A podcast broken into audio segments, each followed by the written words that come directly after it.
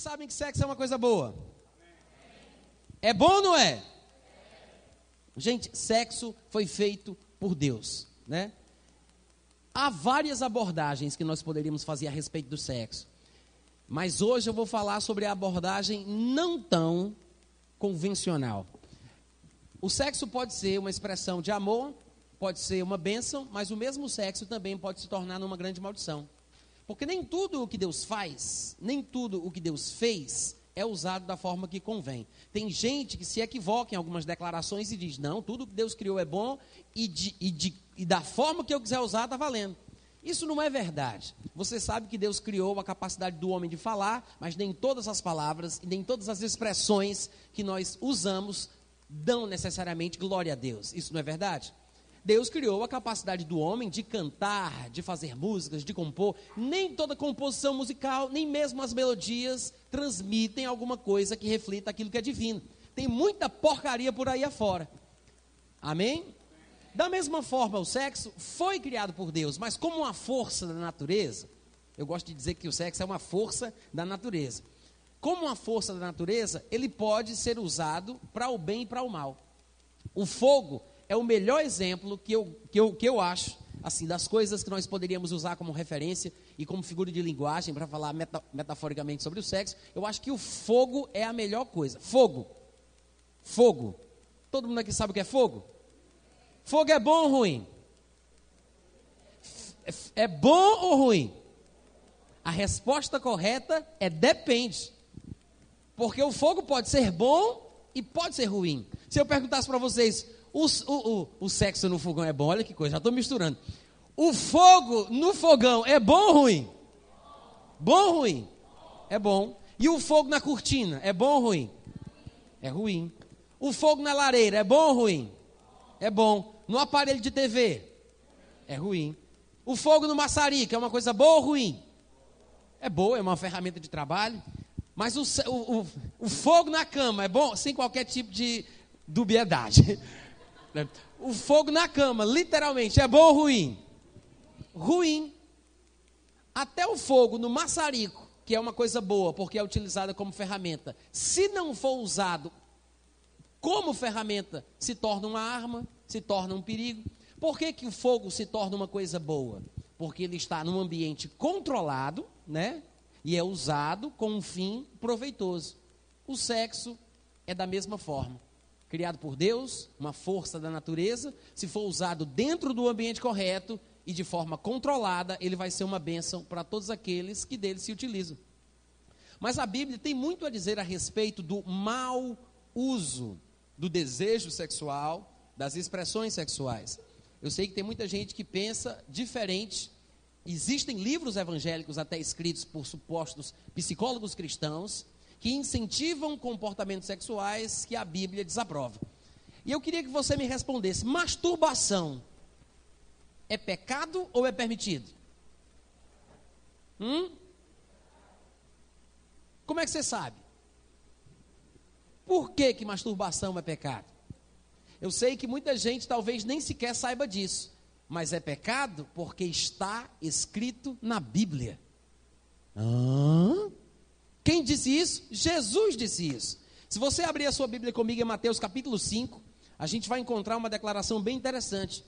Para os que não pensam que Jesus tenha falado sobre questões como estas, esta passagem vai ser uma novidade para você. Mas aqui em Mateus capítulo 5, a partir do versículo 27, Jesus fala especificamente sobre desejos sexuais. E vai ficar cada vez mais claro o assunto em questão sobre o qual ele está falando. E eu já dei a pista, é masturbação.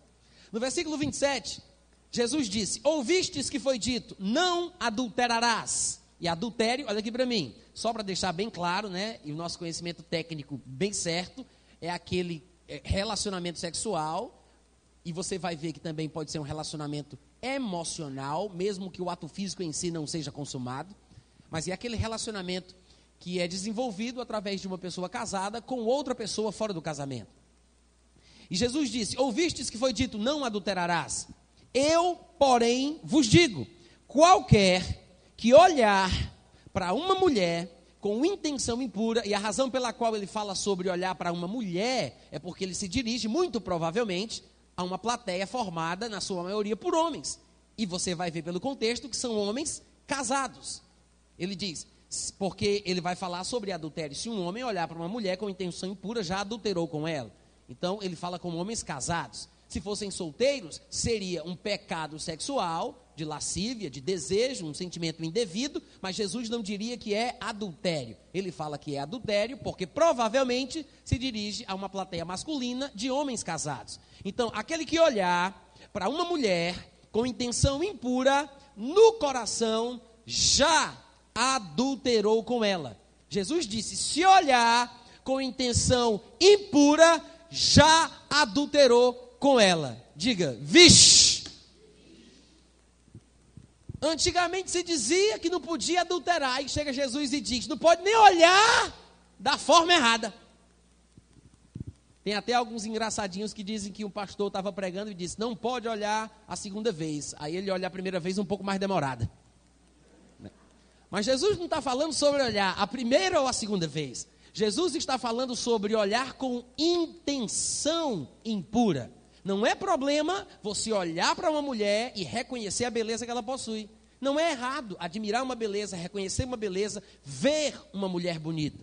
Que, a questão aqui, pelo que Jesus Cristo está falando, é a intenção. Diga intenção. E segundo Jesus, existem intenções puras e existem intenções impuras. Quer dizer, para Deus, pelo que parece, aquilo que a gente pensa, aquilo que a gente sente, aquilo que a gente quer fazer, aquilo que a gente fantasia, é tão importante quanto aquilo que de fato faz. Porque Jesus está fazendo uma comparação com o ato do adultério e a vontade de adulterar. E segundo Jesus, no padrão da nova aliança, porque é ele quem implanta esse negócio. Ele diz: antigamente era assim, mas daqui para frente vai ser assado. Então Jesus chega e diz: Antigamente se dizia que quem adulterar estará pecando, mas eu vos digo que se um homem olhar para uma mulher, e isso também serve para a mulher que olha para o homem, tá, gente? Se um homem olhar para uma mulher com intenção impura, já adulterou com ela. Eu, particularmente, acredito que Jesus está falando aqui sobre os homens olharem, porque, naturalmente falando, o homem realmente é mais tentado por aquilo que vê. Isso até é uma explicação científica. Alguns dizem que isso é comprovadamente é, é, é, comprovado que o homem realmente vê, a beleza atrai ele, as formas, isso atrai mais o homem. E é bem provável, porque os órgãos sexuais do homem são para fora, ao passo que os órgãos sexuais da mulher são para dentro. O homem está sempre voltado mais para o lado de fora e a mulher tem essa relação mais intimista, voltada para o lado de dentro. É por isso que a mulher se encanta e se envolve mais por causa daquilo que ouve, ao passo que o homem se envolve por causa daquilo que vê. Amém? Então Jesus diz: o homem que olhar para uma mulher com intenção impura, diga intenção. Intenção é a mesma coisa de fantasia, tá, gente? Fantasiar. Se o homem olhar com a intenção impura, já adulterou com ela. Jesus, ele não está diminuindo o padrão. Caiu um negócio seu aí no chão, viu? Jesus não está diminuindo o padrão do que Deus quer para o homem. Ele não está banalizando as coisas. Ele, pelo contrário, está arrochando o nó. Ele está engrossando o caldo. Ele está deixando a coisa cada vez mais estreita e complicada. Porque se você vê, quando ele diz, se dizia que não se pode adulterar, e agora eu digo que não se pode nem olhar com vontade de adulterar? Então a coisa ficou mais séria ou mais, mais, mais fácil? Ficou mais sério. Só que tem um detalhe, gente. Eu sei que pode parecer para alguns que é uma exigência muito pesada, que Jesus, de certa forma, pode ser injusto cobrando isso, porque ele não sabe a minha estrutura. Mas eu vou lhe dizer: se você está em Cristo, se você nasceu de novo, as coisas antigas passaram e tudo se fez novo. Se ele veio para cobrar isso, é porque ele dá condição para isso ser vivido. Jesus não exigiria mais se não trouxesse uma capacidade maior. Não diz amém pela fé, pelo amor de Deus, gente. Eu vou dizer isso de novo, tá? É uma deixa que vocês têm aí para poder dar um grito de aleluia. Jesus não exigiria mais se ele não trouxesse uma capacidade maior. Irmãos, a nova aliança, a nova aliança não é uma sintetização de regras maiores, é uma doação de uma capacidade maior. É claro que é por isso que o padrão aumenta. É claro que é por isso que as regras ficam mais firmes, mais fortes, maiores, porque Deus trouxe uma capacitação maior. Então ele diz, no versículo 29, se o teu olho, ele não fugiu do assunto, tá? Ele está dentro do contexto. Ele acabou de falar sobre um homem que olha para uma mulher com intenção impura. Por isso ele diz: se o teu olho direito te faz tropeçar, arranca-o e lança-o de ti. E eu sempre tenho curiosidade de por que Jesus disse: arranca e joga fora. Será que Jesus, pela sua santa sabedoria, já pensava na possibilidade de reimplante? Arrancar seria suficiente. Ele disse, arranca e joga fora. Arranca e lança-o de ti.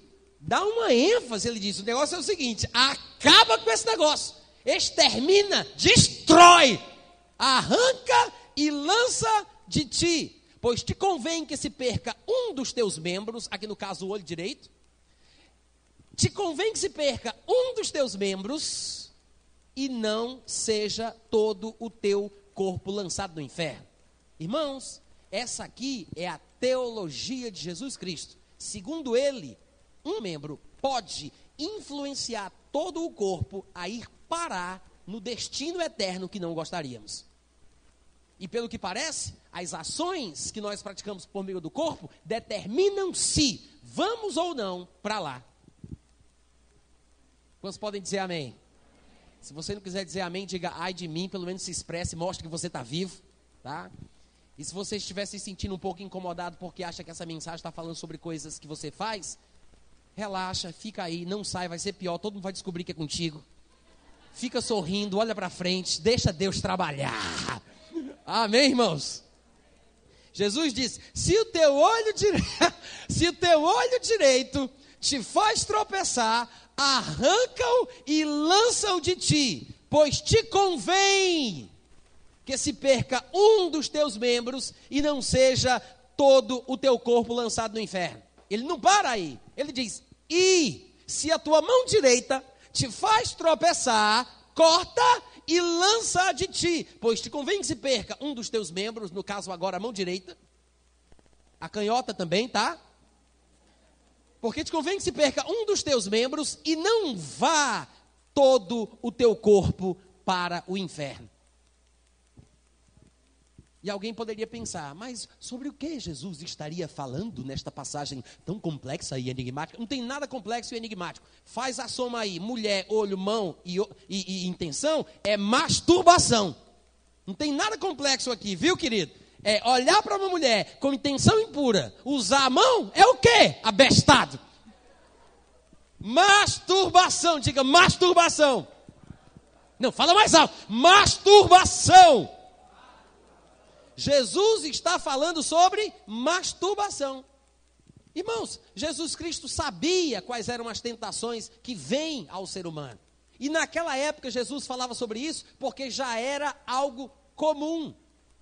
Só que Jesus veio trazer um padrão de santidade e de pureza para o povo que diz que serve a Deus, que talvez alguns de nós ainda não tenhamos imaginado. Mas uma coisa é certa: a Bíblia diz que a vida de piedade é proveitosa, porque ela traz consigo o cumprimento das promessas da vida que agora é e da vida que há de vir. O exercício físico para pouco é proveitoso, mas o exercício da piedade, da santidade e do temor a Deus traz recompensas duradouras. Amém, gente? Então, pelo que nós vemos, Jesus Cristo é contra o adultério, Jesus Cristo é contra o adultério emocional, porque às vezes nós poderíamos pensar: ah, mas eu nunca adulterei. Mas Jesus Cristo, ele estende o conceito dizendo que ter a intenção de ou desejar alguém no coração também é adultério. E muita gente boa que julga os outros pelos erros que cometem, casadas, mulheres ou homens, mas isso é uma coisa que é muito comum pelo que eu tenho visto em mulheres que têm relações sexuais com seus maridos enquanto pensam em outras pessoas. E há muitos homens que praticam isso também, que são casados, têm relação sexual com a sua mulher e pensam em outra pessoa. Às vezes, porque já são casados há muito tempo, e por alguma razão aquele casamento desandou, está meio ruim das pernas, aí a pessoa, para tentar se estimular, busca uma coisa fora do relacionamento conjugal. Mas se Jesus Cristo disse que esse tipo de pensamento ou de intenção, que poderíamos chamar de adultério emocional, é pecado, irmãos, é porque existe a possibilidade de uma vida cristã relacionada ao sexo, ao desejo, diferenciada. Se não estamos experimentando, são outros 500. É outra história.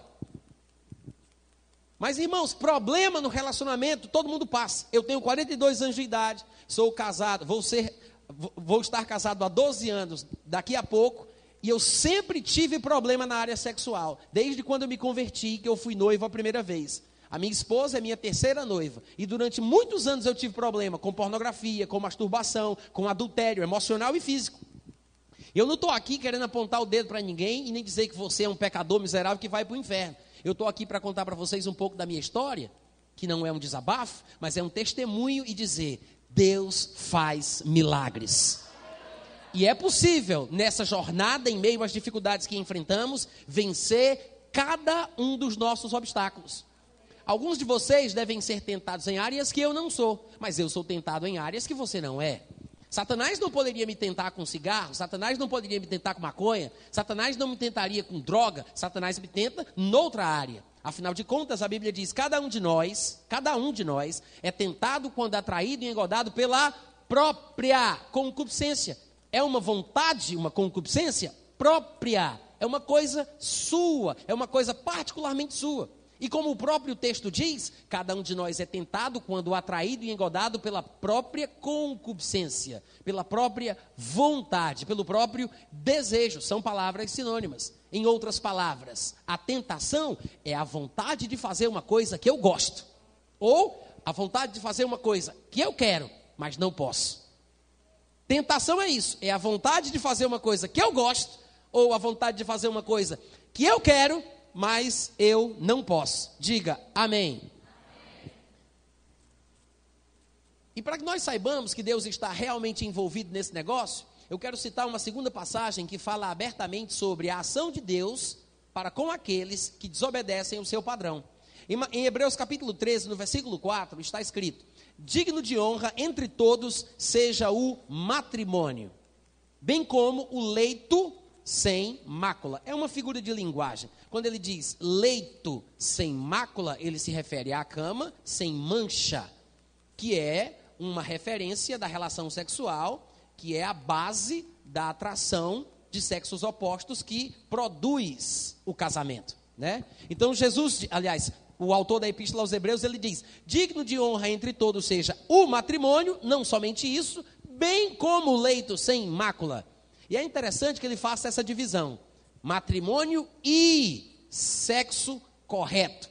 Poderíamos colocar desta forma: um sexo puro, um leito sem mácula, não é simplesmente um, um compromisso dos cônjuges em ficarem um com o outro e não traírem ou adulterarem.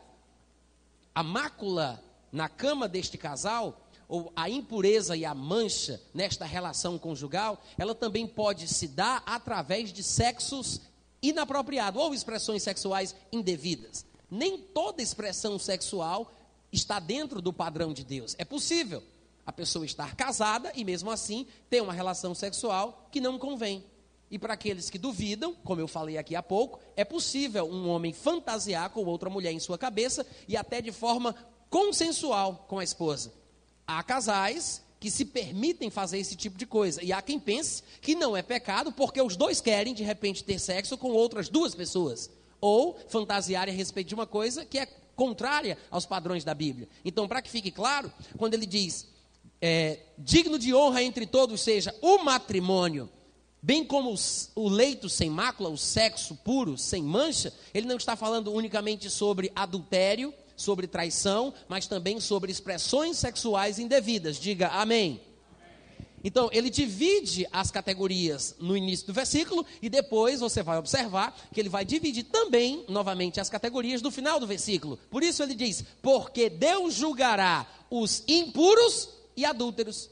Ele falou sobre matrimônio e sexo sem mancha ou leito sem mácula. E depois ele diz: Deus julgará os impuros e os adúlteros. Por quê? Porque são coisas diferentes que têm uma certa relação, mas não são a mesma coisa. Todo adúltero é impuro, mas nem todo impuro é adúltero. Porque uma pessoa pode ter desejos impuros, sendo solteira, então não pode, tecnicamente, ser chamada de adúltera, mas ela continua sendo impura. E o adúltero é aquele que é casado e tem desejos que não são puros. Então a Bíblia diz: Deus vai julgar é tudinho. Amém, gente? Deus vai julgar os impuros e os adúlteros. Quem vai julgar? Pastor Paulo. Rô. Quem vai julgar? Os presbíteros. Quem vai julgar? Deus vai julgar. Lascou-se. O padrão de Deus, gente, é sério, elevadíssimo. E é por isso que a Bíblia diz que ele considera a intenção. Então não tem como fugir. Ele vê o que a gente pensa, ele não somente vê o que a gente faz. Ele vê o que a gente quer e não somente aquilo que a gente faz. E é isso o que Deus vai considerar no dia do julgamento. Ficou com medo? Não? Pois vai piorar. Algumas pessoas pensam assim: ah, mas seria bíblico fazer pregações que causam temor no coração do povo? Mais do que bíblico, é necessário. A Bíblia fala em vários lugares, inclusive no Novo Testamento, a respeito da bênção que nos advém pela prática do temor do Senhor. E é exatamente por causa do temor que nós nos prevenimos em relação a algumas coisas. Tem muita gente boa que está viva até hoje porque tem medo de colocar o dedo numa tomada, medo de levar um choque. Tem gente que está viva porque tem medo de atravessar ruas, avenidas movimentadas e por isso tem muita cautela na hora de colocar o pé na pista. O temor pode nos salvar. Ele nos deixa espertos, cuidadosos, atenciosos, prevenidos. Não estou falando sobre uma vida de medo apavorante que não a permite fazer nada. Eu estou falando sobre uma vida de temor que me alerta sobre os perigos de coisas que eu não devo fazer. Quantos podem dizer amém? Então, gente, eu quero que vocês observem que a Bíblia fala bastante sobre isso. Tem uma passagem, por exemplo, em 1 Coríntios capítulo 6, versículo 18, e eu vou ler primeiramente aqui na versão revista e corrigida de João Ferreira de Almeida, que diz assim: Fugir da prostituição. Falando para crentes. Todo pecado que o homem comete é fora do corpo. Mas o que se prostitui peca contra o seu próprio corpo. Essa versão, que muita gente gosta de usar até hoje, em alguns lugares, como por exemplo aqui, causa mais confusão do que instrução. Porque quando ele diz fugir da prostituição, algumas pessoas poderiam dizer: "Ah, mas graças a Deus eu nunca paguei prostituta", né? Porque tecnicamente prostituição é você pagar pelos serviços sexuais de uma suposta profissional do sexo. Mas não é esta a palavra, não é este o sentido original. Tanto é que se você pegar uma versão diferente, e alguns de vocês devem ter algumas delas aqui, na minha revista e atualizada, por exemplo, está escrito: fugir da impureza. Outras versões devem ter imoralidade e coisas semelhantes. Mas o sentido aqui não é estritamente prostituição. Quantos estão entendendo o que eu estou falando? A palavra impureza é muito mais abrangente do que simplesmente pensar em pagar por uma prostituta. Então, a palavra usada aqui nesta passagem, como em outros lugares também, é a palavra porneia, de onde vem pornô, né? E ela significa impureza, prostituição, imoralidade, fornicação, pecado sexual, devassidão. Então, tudo que não presta está dentro dessa palavra e tem que ficar bem longe de nós. Amém, irmãos? Alguém poderia dizer: Ah, Natan, então quer dizer que pecado é fazer aquilo que não presta, é pecar, é, é, é, é agir. Pecado não é simplesmente fazer o que não convém. E eu só vou explicar isso por causa da necessidade do entendimento do conceito do que é pecado. Não vou fugir do meu tema, vou me manter falando sobre o mesmo assunto. Mas às vezes eu penso que nós não sabemos o que significa pecado. Ah, pecado é fazer isso, é fazer aquilo, é fazer assado. Mas segundo a Bíblia, como por exemplo se, se diz em Tiago 4, 17, pecado também às vezes é coisas que a gente não faz. Tiago diz: aquele que sabe que deve fazer o bem e não faz, está pecando. Então, pecado não é simplesmente fazer coisas erradas, também é não fazer coisas certas. Gente, se vocês não derem amém na próxima frase interessante e profunda, eu disse: pecado não é simplesmente fazer coisa errada, é também não fazer coisa certa. Amém? Em outras palavras, pecado é fazer o que é proibido e não fazer o que é exigido. Vamos decorar para colocar no Twitter mais tarde? O que é pecado? É. Hum, tá, vou dar a pista, hein? A última vez. Pecado é fazer aquilo que é proibido e não fazer aquilo que é exigido. O que é pecado?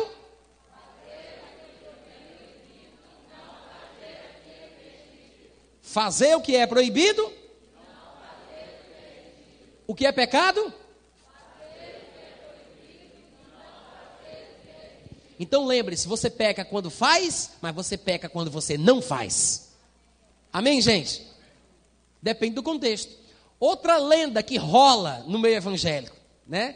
Porque no meio evangélico tem muitas crendices e superstições. Mas todo mundo aqui já deve ter ouvido. Se o espírito não me engana, eu acho que eu já falei sobre esse assunto aqui. Mas quem já ouviu a frase que diz: não existe esse negócio de pecadinho pecadão? Quem já ouviu isso? Besteira! a mais pura besteira, ignorância. São pessoas que nunca fizeram a escola fé para as nações que dizem isso. Gente, é claro que existe pecadinho e pecadão. A Bíblia mostra que sim. Mas por alguma razão, alguém saiu com essa ideia genial, o pessoal achou bonito e até hoje o povo repete. Não tem base bíblica. A Bíblia está cheia de exemplos mostrando que existem pecados que são maiores do que outros. Um bom exemplo seria Mateus capítulo 12, versículo 32, quando Jesus Cristo ele diz: "Ó, se alguém proferir alguma palavra contra o filho do homem, e a expressão filho do homem usada por Jesus se referia a ele mesmo, se alguém proferir alguma palavra contra o filho do homem, ser-lhe-á isso perdoado. Ou seja, só se perdoa pecado cometido. Então Jesus disse: é pecado, mas tem perdão. Mas se alguém falar contra o Espírito Santo, não lhe será isso perdoado. Se é para ser perdoado, é porque foi pecado, mas segundo Jesus, para isso não tem perdão. Então é pecado que não se perdoa. Ele diz: nem nesse mundo, nem no vindouro. Quer dizer, tem pecado que dá para perdoar, mas tem pecado que não dá. Isso me mostra que um pecado só pode ser mais sério do que o outro. Diga amém. Uma outra passagem que também traz essa mesma impressão é João capítulo 19, versículo 11, quando Jesus Cristo, num debate teológico ali com Pôncio Pilatos, Jesus é questionado a respeito de algumas coisas que ele tinha feito, e Pôncio Pilatos diz: Eu tenho autoridade para te soltar, para te, te prender, me responde, fala comigo, que eu posso quebrar o teu galho. Aí Jesus, no versículo 11 do capítulo 19, diz: Ó, nenhuma autoridade tu terias sobre mim se de cima não te fosse dada. Por isso, quem me entregou a ti, maior, maior pecado tem. Tem pecado maior do que outro ou não? Não, vamos lá, eu fiz uma pergunta, eu espero uma resposta. Tem pecado maior do que outro ou não?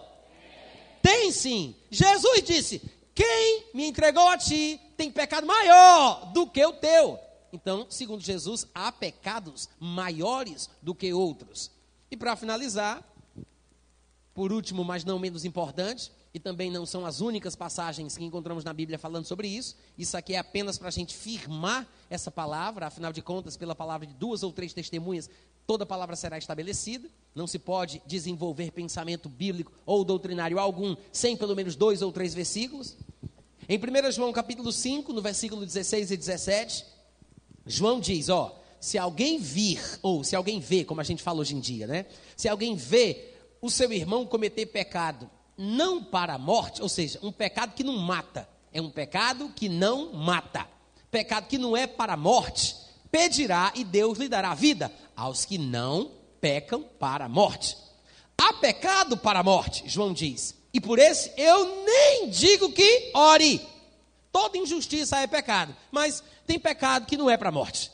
Quer dizer, tem pecado que mata e tem pecado que não mata. Tem pecado pelos quais até dá para orar e Deus abençoa, e tem pecados a respeito dos quais não diz e nem ora.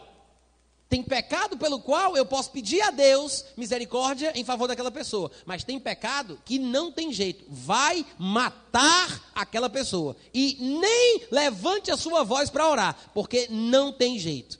E eu já quero deixar aqui de antemão avisado, depois do culto, ninguém vem me perguntar qual é o pecado que é para a morte e o que não é, porque eu não sei. Qualquer dúvida, pergunte ao Paulão. A mim não. Amém?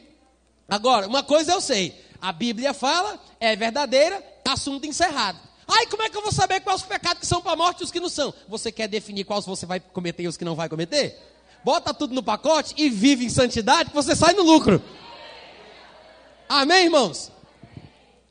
Sendo assim, quando voltamos para a passagem de 1 Coríntios, capítulo 6, versículo 18, que eu li ainda há pouco, fugir da impureza, qualquer outro pecado, olha só, quando ele diz qualquer outro pecado, ele faz alusão à diferença entre pecados e pecados.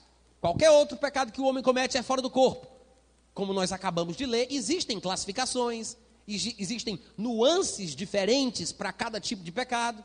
E na fala de Paulo em 1 Coríntios 6,18, ele diz: qualquer outro pecado é fora do corpo, né? Na mente, na ideia, no coração, por intenção. Agora, tem um tipo de pecado que ele diz: aquele que pratica a imoralidade, então ele classifica, ele vai ser bem pontual. Ele diz: todo e qualquer pecado é fora do corpo, mas aquele que pratica a imoralidade peca contra o próprio corpo.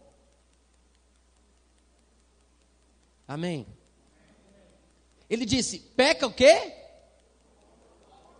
Peca contra. Sabe que às vezes é mais fácil entender o que a Bíblia diz quando alguém nos ajuda a perceber o que ela não diz? Porque quando vemos claramente o que ela não diz, é uma possível interpretação errada, a menos. E quanto menos, e quanto mais você tira as interpretações erradas, você, pelo processo de eliminação, vai chegar naquilo que está certo. Paulo não disse eu disse. Paulo não disse. Aquele que peca no corpo. Ele não falou sobre pecar com o corpo. Ele não falou sobre pecar por meio do corpo. Ele disse: aquele que pratica a imoralidade peca contra o próprio corpo. Não é pecar no corpo, com o corpo, por meio do corpo. Ele disse pecar contra o corpo. Em 1 Tessalonicenses capítulo 5, versículo 23, sabemos que é da vontade de Deus que nós sejamos santificados em todas as coisas e que tudo seja conservado para a volta de nosso Senhor Jesus Cristo. E ele diz o que é tudo. Ele diz: "E o Deus da paz vos santifique em tudo, e todo o vosso espírito, alma e corpo sejam conservados íntegros para a vinda de nosso Senhor e Salvador Jesus Cristo." Então, segundo a palavra, é da vontade dele que as três partes que constituem o gênero humano, espírito, alma e corpo, pneuma, psique e soma, os três sejam conservados no padrão da palavra até a volta de Jesus. Infelizmente, o mundo ideal seria assim, conservar os três. Mas nós temos exemplos na Bíblia e realidades práticas vividas por alguns de nós onde temos visto que as pessoas não têm conseguido conservar os três como convém. Tem até quem consiga conservar a sua ligação com Deus, a sua fé em Deus, a sua espiritualidade até um certo ponto, mas não consegue conservar o seu corpo. Muita gente peca na área sexual e existe um limite, irmãos, para se praticar pecados, inclusive pecados sexuais. Chega um momento que você ultrapassa o limite da graça de Deus. Não é que Deus deixe de ser gracioso, mas é porque você foi longe demais. E a Bíblia fala sobre comportamentos que nós podemos ter que nos privam da graça de Deus. Há muitos textos que ensinam isso. Nós podemos decair da graça, ultrajar o espírito da graça, profanar o sangue da aliança, calcar aos pés o Filho de Deus. Nós, nós podemos, através de certos comportamentos, desprezar, anular tudo aquilo que Deus fez por nós. E chega um momento em que o juízo vai pesar sobre nós. E já sabemos quem é aquele que julga. Deus julgará os impuros e os adúlteros. E às vezes, o juízo de Deus é morte prematura para o cristão. Em 1 Coríntios capítulo 5, nós sabemos de uma história, e Paulo diz isso muito claramente, sem papa na língua, ele não fica rodeando, ele manda um papo reto. Ele diz: Irmãos, se ouve que há imoralidade no meio de vós, que nem mesmo os gentios estão praticando. E a cidade de Corinto era uma cidade muito promíscua portuária, tinha muita novidade, então a prostituição, a imoralidade, a devassidão era bastante presente na cidade de Corinto. E Paulo diz: se houve que há imoralidade no meio de vós, como não há entre os gentios. Ele diz: ou seja, haver quem ouse possuir sexualmente a mulher do seu pai, a, madrastra, Alguém pode dizer assim, vixe, mas isso aí também já é esculhambação demais. Isso é um parado sem vergonha, é um safado miserável. Cadeira elétrica nele. Ei, pode ser que ele não tenha começado assim. Alô? A amém, gente? Pode ser que ele não tenha começado assim. Todo pecado é como uma bola de neve, que começa pouco, mas depois fica muito. Porque a pessoa que começa a pecar, segundo Jesus, fica presa no pecado. E essa prisão, ela é espiritual, e se Deus permitir, e eu conseguir também, eu vou lhe mostrar que ela também é física. A ciência, através das descobertas dos últimos 25 anos, pela nova disciplina científica chamada neurociência, tem descoberto que o homem fica literalmente preso, fisicamente preso. Uma substância química produzida no cérebro, chamada dopamina, faz com que a pessoa fique presa naquele circuito do prazer. Ela altera o funcionamento normal saudável do seu cérebro e vai ficar literalmente presa, viciada aos aquele circuito dopa, dopaminérgico encharcado do prazer que ela sente por aquilo que ela faz. Só que chega um momento que a, que a pessoa se habitua quimicamente com aquela quantidade, ou vamos dizer assim, com aquele estímulo que a faz ter prazer, ainda que o prazer propriamente em si, o orgasmo, não esteja relacionado à dopamina ou aos neurotransmissores, mas sim a opiáceos e coisas diferentes, ainda assim a pessoa fica acostumada àquele prazer e ela não sente mais a mesma coisa com, a, com, os mesmos estímulos, com as mesmas fotos, com os mesmos vídeos, com as mesmas coisas que antigamente a, a estimulava. Então ela precisa de uma dose mais forte. É como um viciado em droga. Aquele cigarrinho de maconha não funciona mais. Agora ele precisa de um charuto de maconha. Depois uma lata de maconha. Uma droga de repente que causa um impacto maior. Cheirar cola, fumar crack, cocaína e assim vai. É desse jeito que o organismo funciona. Você vai, vai, vai, chega num ponto que você está completamente tomado por aquele prazer e preso em si mesmo.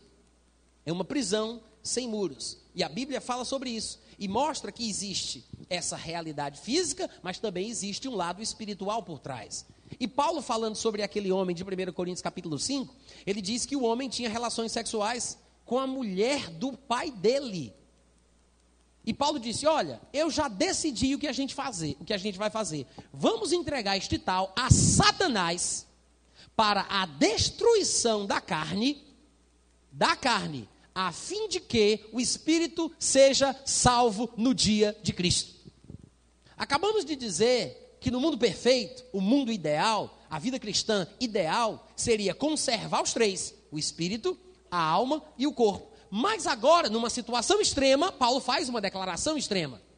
Ele diz: Rapaz, eu acho que a melhor coisa a fazer numa situação como essa, em situações extremas, é preciso medidas extremas. Ele diz: Vamos entregar o corpo a Satanás para ver se o espírito se mantém salvo. Por que ele diz isso? Porque esse homem, se esse homem continua descendo na banguela, nessa vida de pecado do jeito que ele vai, ele não apenas vai sofrer constrangimentos sociais, porque pessoas cada vez mais vão descobrir, familiares cada vez mais vão saber, pessoas vão passar a rejeitá-lo por causa daquilo, e ele vai sofrer cada vez mais. Uma pessoa viciada em sexo, ela pode, por exemplo, cometer o erro de ver pornografia no computador do trabalho e ser descoberta e ser colocada para fora. Ou um homem que de repente tem um amante que adultera, e a mulher descobre e ele sofre a expulsão do lar, ou até mesmo o nojo por parte dos filhos, porque é possível que um filho fique entristecido e magoado de uma forma tal que não queira mais contato com o pai. A dor que este homem vai sentir vai ser muito grande. Talvez, somente depois desta dor, deste sofrimento, desta situação ruim, evitável, é que ele mude de vida. Mas o fato é que se o homem continua no pecado dessa forma, sem parar, descendo na banguela, indo cada vez mais, chega um ponto em que ele pode até negar Jesus Cristo como Senhor da sua vida. Um dia ele creu no seu coração e confessou com a sua boca. Num dia ele vai desprezar no seu coração e vai negar com a sua boca. Aquele que confessa com a boca diante dos homens será confessado por Jesus Cristo diante dos anjos, na presença do Pai Celestial. Mas aquele que nega com a boca diante dos homens também será negado por Jesus Cristo diante dos anjos, na presença do Pai Celestial. Assim como se ganha a salvação pela fé e confissão, porque é com o coração que se crê para a justiça e com a boca que se faz confissão para a salvação, da mesma forma, se perde a salvação pela pelo desprezo no coração e pela negação pela boca. A pessoa não perde a salvação porque cometeu um pecado cabeludo ou porque cometeu um pecado muito grave. Esse homem, segundo o que a Bíblia diz, tinha relação sexual com a mulher do pai. Eu sei que podem ter, pode existir coisas piores do que essa, mas eu acho que é um bom exemplo de um pecado cabeludo e, segundo Paulo, não fez o homem perder a sua salvação. Paulo diz: Eu quero que ele seja entregue a Satanás para a destruição da carne, a fim de que o espírito seja salvo. Ou seja, para que o homem não se perca. Era um pecado grave, mas ainda não tinha se perdido. E Paulo demonstra preocupação com a salvação da alma do homem. Agora, a própria forma de, falar, de Paulo falar, a fim de que o espírito seja salvo, demonstra o quê? Que Paulo sabe, a teologia de Paulo o leva a crer que se ele continuar assim, pode ser que num determinado momento da sua vida, tão envolvido no pecado, tão amortecido que está, ele vai chutar o pau da barraca e vai perder, inclusive, a salvação do seu espírito. Então, Deus quer que nós conservemos íntegros o espírito, a alma e o corpo até a volta de Jesus. Mas em situações extremas é preciso medidas extremas. Está numa vida de pecado, não tem mais o que fazer, é melhor morrer fisicamente mais cedo do que morrer espiritualmente mais tarde. Amém, gente? Então Paulo diz isso: entrega a Satanás. Entrega a Satanás para a destruição da carne a fim de que o espírito seja salvo. Se essa medida não for tomada, esse homem provavelmente vai chegar num ponto em que negará Jesus. Se acostuma tanto com o pecado que ele simplesmente vai chegar num momento que não aguenta mais e despreza e larga tudo. É como você pegar um sapo e colocar ele dentro de uma panela fervente, com água fervente. O choque térmico faz com que aquele sapo volte imediatamente para fora. Ele volta, ele pula para fora. Mas se você pegar o mesmo sapo, colocar dentro de uma panela com água natural e acender o fogo, colocar a panela em cima do fogão e acender o fogo, ele não vai perceber, ele não tem sensibilidade suficiente em sua pele para perceber a graduação da temperatura do ambiente no qual ele se encontra que o conduz à morte.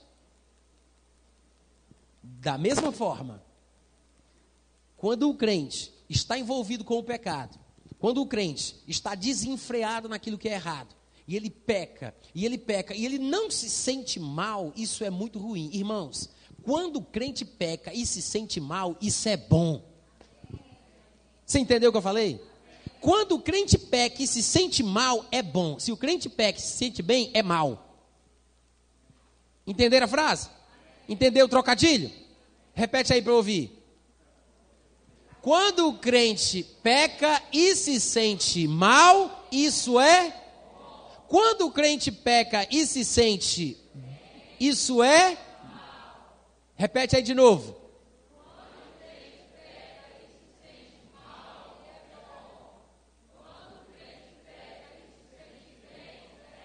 Ô oh, glória! Então, se sentir mal é bom. Se sentir mal, em certas situações, é uma coisa boa.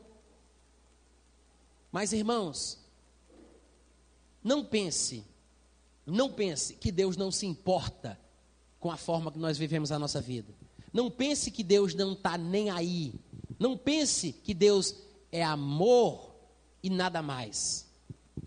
O amor não busca os seus próprios interesses, não se conduz inconvenientemente, mas ele não se alegra com a injustiça.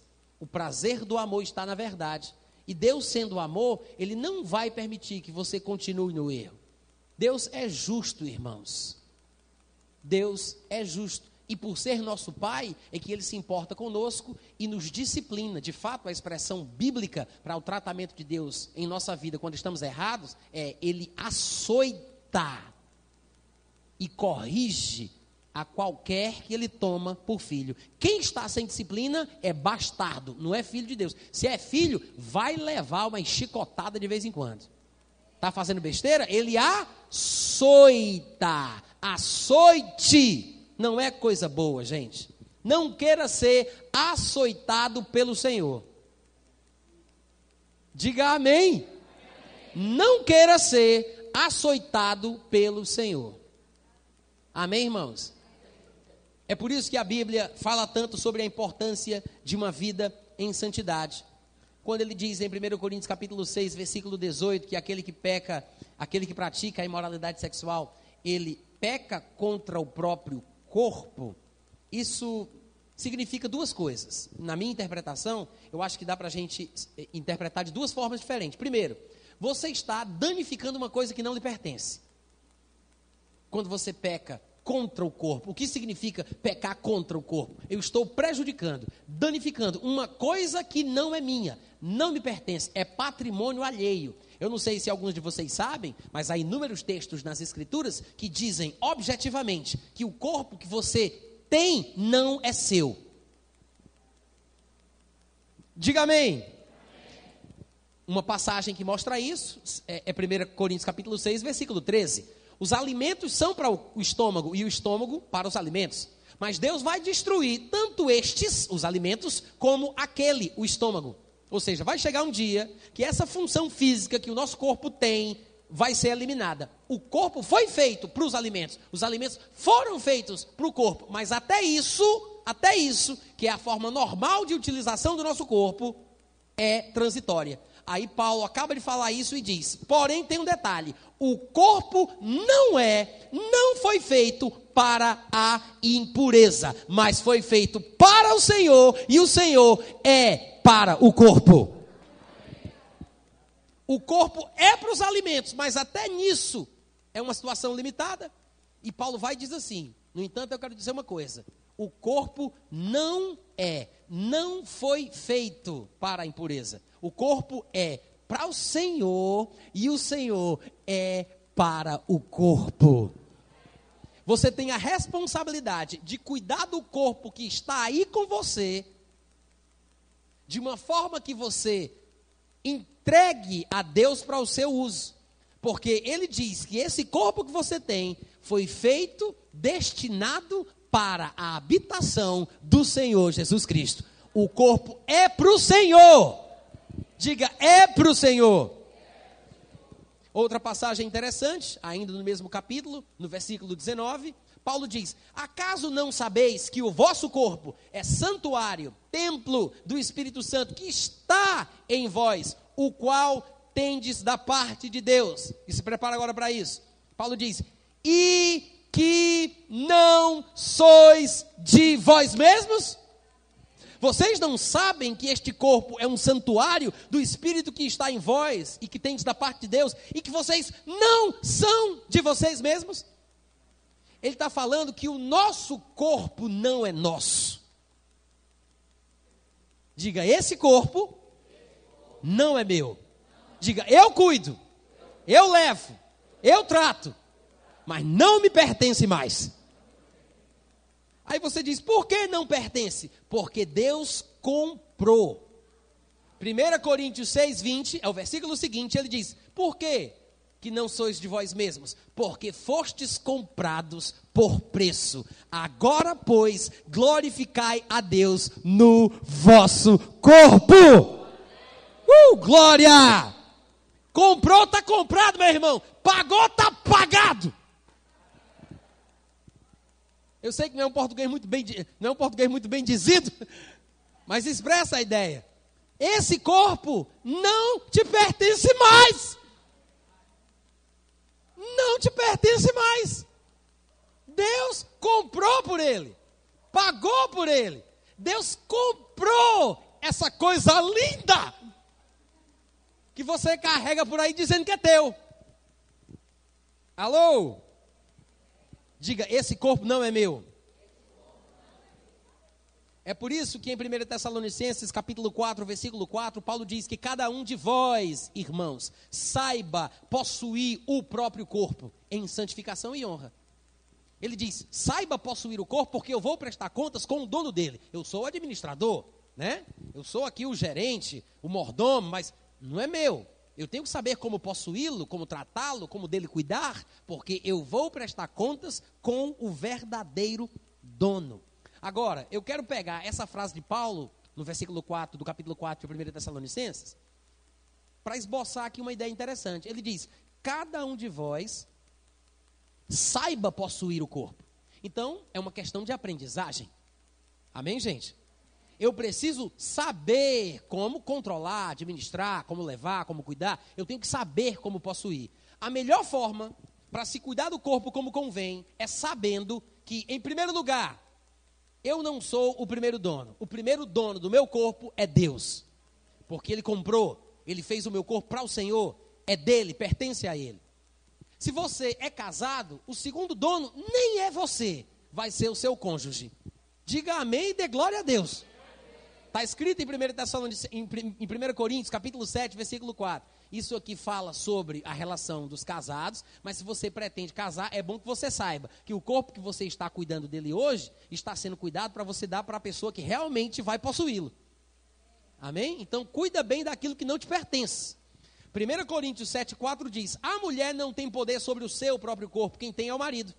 Semelhantemente também, o marido não tem poder sobre o seu próprio corpo, e sim a mulher. Então, se Deus comprou o nosso corpo, Ele é o primeiro dono, porque o corpo foi feito para o Senhor e o Senhor para o corpo. E se a pessoa que é casada não tem controle, poder, domínio sobre o seu próprio corpo, quem tem é a mulher, em último lugar, no rabo da gata, você nem sabe o que é isso, né? Não tem problema. Quando esse CD chegar no Nordeste, o pessoal vai dar risada. Em último lugar está você. Primeiro Deus, segundo cônjuge, em terceiro lugar, diga eu.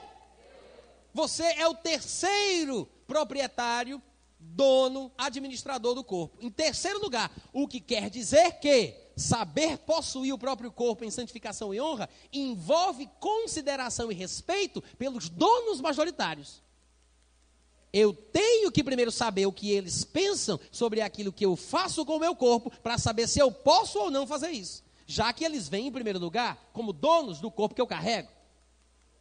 Se você for olhar na lista do que você pode e não pode fazer com o seu corpo, para logo adiantar o assunto, eu vou lhe dizer: você só pode lavar e fazer xixi. Estou falando dos órgãos sexuais. O assunto é a imoralidade sexual. O que é que eu posso fazer, Natan? Lavar e fazer xixi. Repete isso comigo para ver se você aprendeu. O que é que você pode fazer? Tem gente que ainda está com dúvida. Mais alto, por favor. Fala aí como é que é? Lavar. Oh glória! Irmãos, depois de uma palavra como essa, quando os irmãos se encontrarem ali no banheiro, um olha para o outro e diga: Estamos fazendo aquilo que nos foi destinado. Amém? Lavar.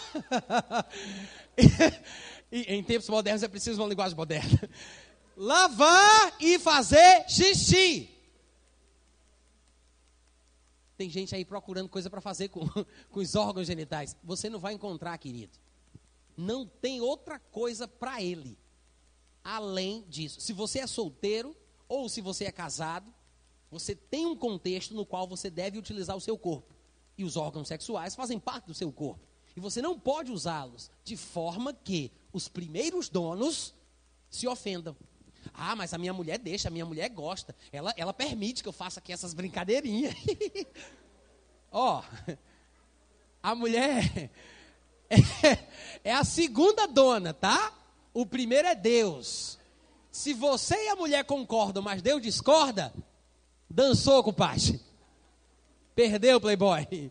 Não dá, não pode. Amém, irmãos? É por isso que tudo tem que ser pautado pelo critério da palavra. Diga glória a Deus. Abre a tua Bíblia comigo em 1 Tessalonicenses capítulo 4. 1 Tessalonicenses capítulo 4. Oh, maravilha! Uh! Irmãos, aprender sobre isso é maravilhoso, porque à medida que nós aprendemos estas verdades e praticamos esse tipo de vida cristã, à medida que vamos crescendo em santidade, exercendo a pureza em nossa vida de pensamentos e de intenções, que é um processo, estamos numa jornada, cada um de nós está crescendo, mas à medida que nós melhoramos e nos aperfeiçoamos neste padrão, o poder de Deus, a unção de Deus, as curas e os milagres de Deus começam a fluir com mais facilidade. O favor de Deus se desembesta em nossa vida, flui desimpedidamente. Quantos podem dizer amém? Todo mundo abriu em 1 Tessalonicenses 4? No versículo 1, Paulo diz: Finalmente, irmãos, nós vos rogamos e exortamos no Senhor Jesus que, como de nós recebestes, quanto à maneira por que deveis viver e agradar a Deus, e efetivamente estáis fazendo, continueis progredindo cada vez mais. Progrida cada vez mais porque estáis inteirados de quantas instruções vos demos da parte do Senhor. Pois esta é a vontade de Deus. Dois pontos. A vossa santificação. Diga amém. Então para de orar perguntando a Deus qual é a vontade dele para a tua vida. É se santificar. Eu sei que existem áreas nas quais nós precisamos de uma direção mais específica, mas de forma geral, quando nós estamos vivendo uma vida santa, é mais fácil ouvir Deus falando o que fazer em situações específicas.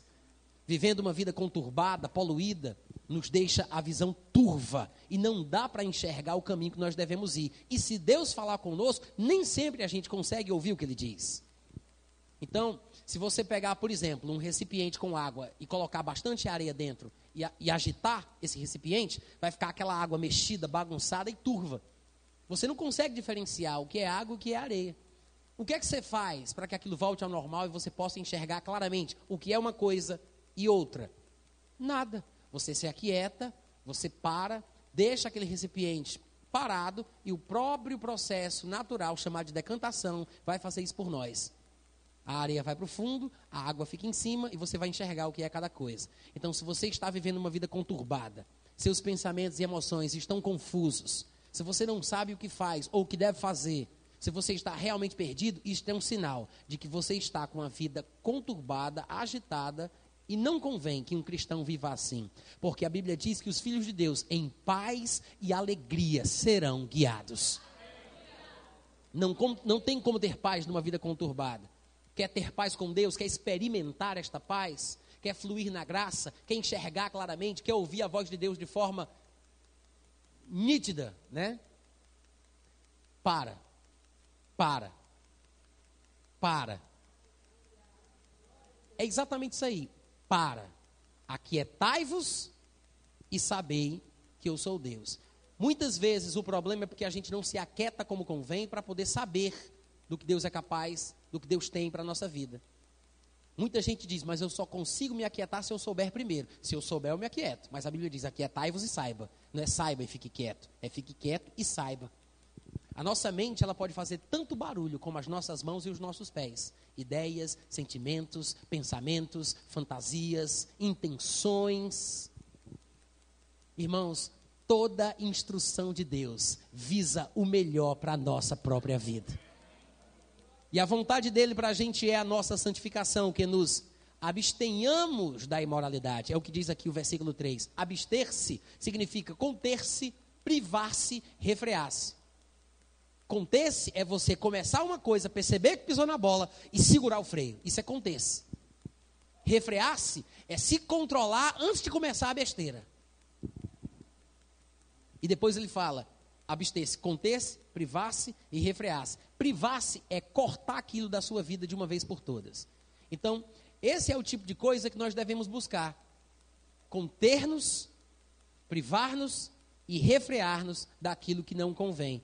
Que cada um de vós, Paulo diz, saiba possuir o próprio corpo em santificação e honra, não com desejo de lascívia, como os gentios que nem sequer conhecem a Deus. E que nesta matéria, neste assunto de sexualidade, de desejo sexual, ninguém ofenda o irmão. Ou seja, irmãos na igreja também têm desejos. É natural sentir desejo. Se a pessoa que está namorando não tem vontade de pegar no corpo da namorada, tem problema, é doente e precisa de oração. E se casar, vai ter problema no casamento. Porque o que a Bíblia diz é que aquele que está abrasado, que se case. Porque a pessoa que vai casar tem fogo para dar, compadre. Amém?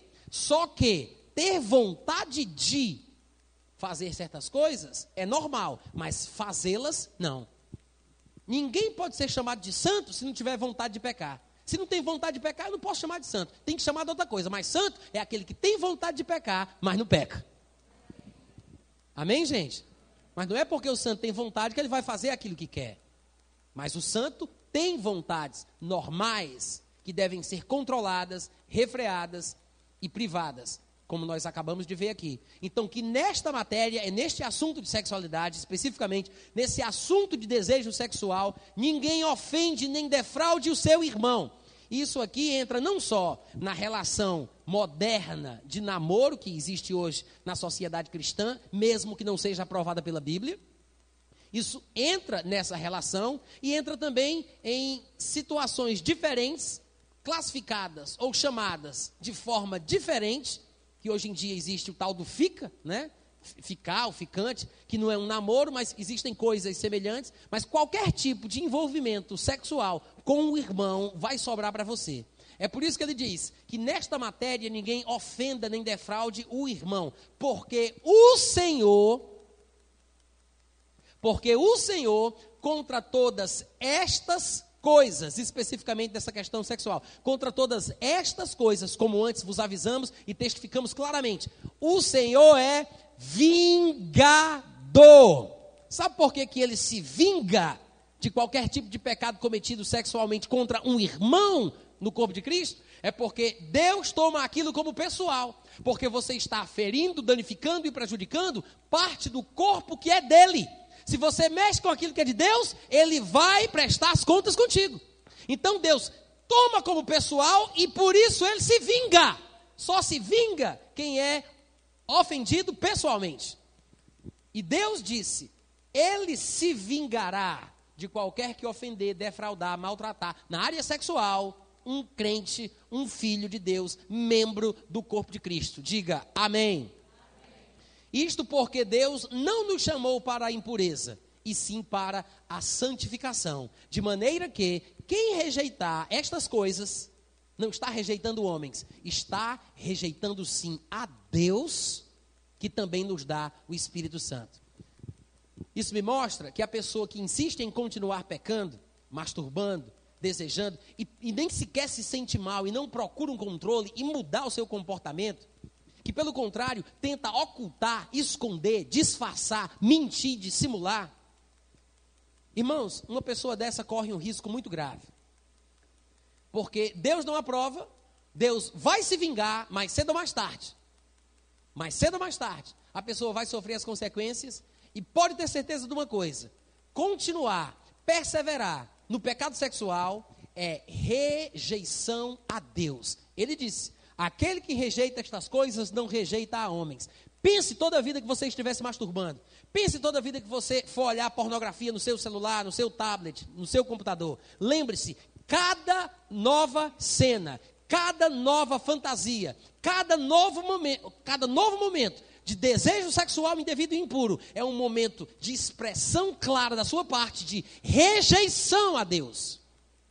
Cada vez que a pessoa se masturba, cada vez que ela peca sexualmente, cada vez que ela encobre o seu pecado sexual, cada vez que ela se acostuma com isso e não tenta fazer alguma coisa para mudar, ela está rejeitando Deus. E o que a Bíblia diz é: achegai-vos a Deus e ele se chegará a vós outros. Sujeitai-vos a Deus e resisti ao diabo. Não tem como você se sujeitar a Deus e se sujeitar ao diabo ao mesmo tempo. Jesus explicava que é impossível servir a dois senhores. Porque ou você vai se devotar a um e desprezar o outro, ou vai amar um e aborrecer o outro. Então não dá para se sujeitar a Deus e ao diabo ao mesmo tempo. Você se sujeita a um e resiste ao outro. O conselho bíblico é: sujeitai-vos a Deus e resisti ao diabo. Mas a partir do momento que eu me sujeito ao diabo, eu estou automaticamente rejeitando a Deus. É por isso que ele diz: quem rejeita estas coisas, rejeita Deus. Duro é este discurso. Quem o poderá ouvir? Algumas pessoas poderiam pensar: Natan, se eu soubesse que era tão séria assim a lei dos crentes, eu nem tinha me convertido. Meu irmão, ainda tem tempo para você. Vá-se embora, vire macumbeiro. Faça o que você quiser da sua vida. Agora, se você está com vontade de viver a vida que Deus tem para ti, se você quer crescer em graça, se você quer experimentar o melhor de Deus, você quer comer o melhor desta terra, quer o favor, a bênção de Deus, meu irmão, te santifica.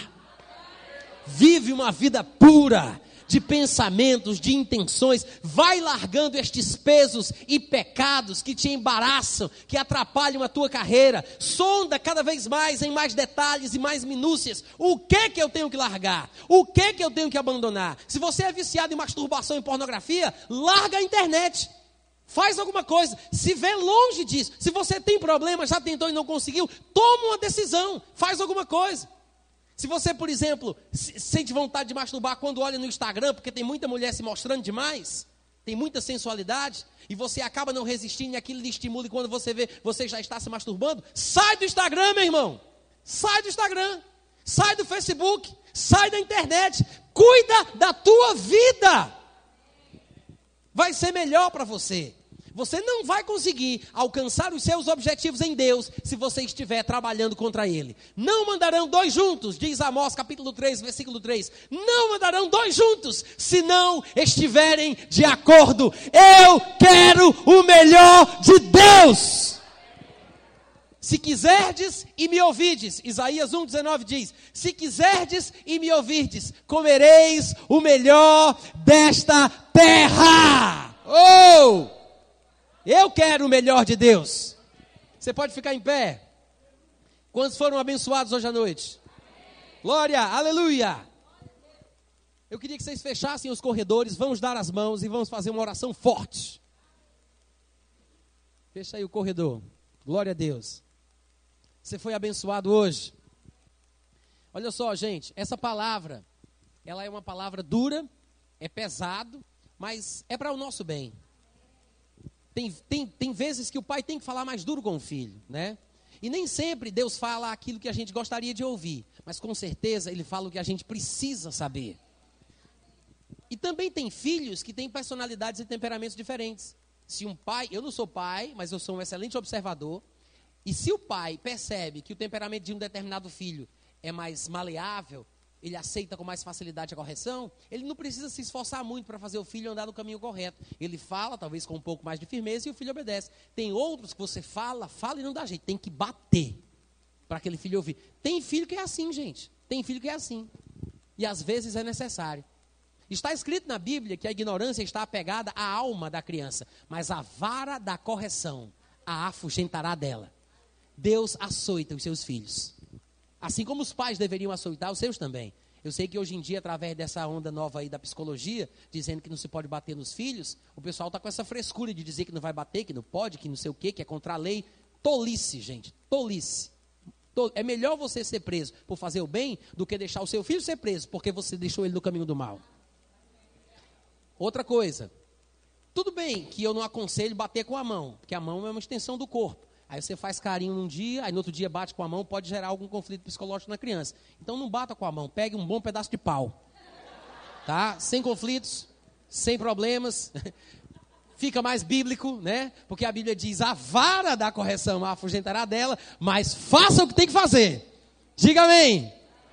E quando Deus tratar contigo da mesma forma, recebe. Recebe. Amém? Fecha os teus olhos. Pai. Muito obrigado, Deus. Palavra dura, hein, Deus? Hoje, palavra dura. Mas eu te louvo por isso. E te agradeço, Pai, pelo privilégio de poder falar isso de pé em tua presença. Muito obrigado, Deus, pelo privilégio de te honrar, de te glorificar, pela tua bondade, pela tua pureza, pela tua santidade, pelo nome de Jesus Cristo. Eu te peço, Pai, que cada um dos meus irmãos que estão me vendo e me ouvindo, não somente os que estão presentes, mas aqueles que vierem a ouvir a minha palavra através do material de gravação. Eu te peço que cada um, em nome de Jesus Cristo, que queira, que deseja crescer em ti, que deseja avançar nos planos de Deus, seja em nome de Jesus Cristo fortalecido.